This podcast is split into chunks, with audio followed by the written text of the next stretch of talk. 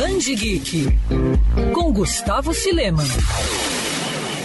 Em entrevista recente a um portal de notícias americano, o desenhista e novo diretor do escritório de criação da DC, Jim Lee, revelou que Batman 3 Coringas já vendeu 300 mil cópias de forma antecipada. A saga, que é lançada agora nos Estados Unidos no fim do mês, traz a revelação de quem são as três versões do Rei Palhaço do Crime que existem no universo DC. O número de cópias é bem grande e também é motivo de comemoração nesse momento de crise que a indústria de quadrinhos enfrenta devido ao coronavírus. Mas ele nem de longe chega ao páreo dos pouco mais de 8 milhões de cópias vendidas da primeira edição da série de 1991 dos X-Men. Curiosamente, o gibi era desenhado pelo próprio Jim Lee, que era um fenômeno na época, ao lado de outros artistas, como Rob Liefeld e Todd McFarlane. O trio, junto a outros desenhistas, inclusive criou a editora Image na época. A gente lembra que durante os anos 90, os mutantes eram a galinha dos ovos dourados da Marvel, tudo relacionado à equipe do professor Xavier vendia. A arte de Jim Lee também era outro grande atrativo. Apesar da venda gigantesca, é bom lembrar que, obviamente, o gibi não foi comprado exatamente por 8 milhões de pessoas. Havia muita especulação e os colecionadores davam de tudo para ter todas as capas variantes, com holograma e efeito 3D, por exemplo, de uma mesma edição, como foi o caso de X-Men número 1. Isso sem contar a enxurrada de novos títulos e primeiras edições lançadas na década de 90. Porém, essa avalanche de títulos e lançamentos acabou causando uma bolha no mercado dos gibis, que quase levou a Marvel, por exemplo, à falência. Dificilmente alguma outra revista alcance esse número estrondoso de cópias vendidas como a de X-Men de 91. Mas apesar de tantos altos e baixos,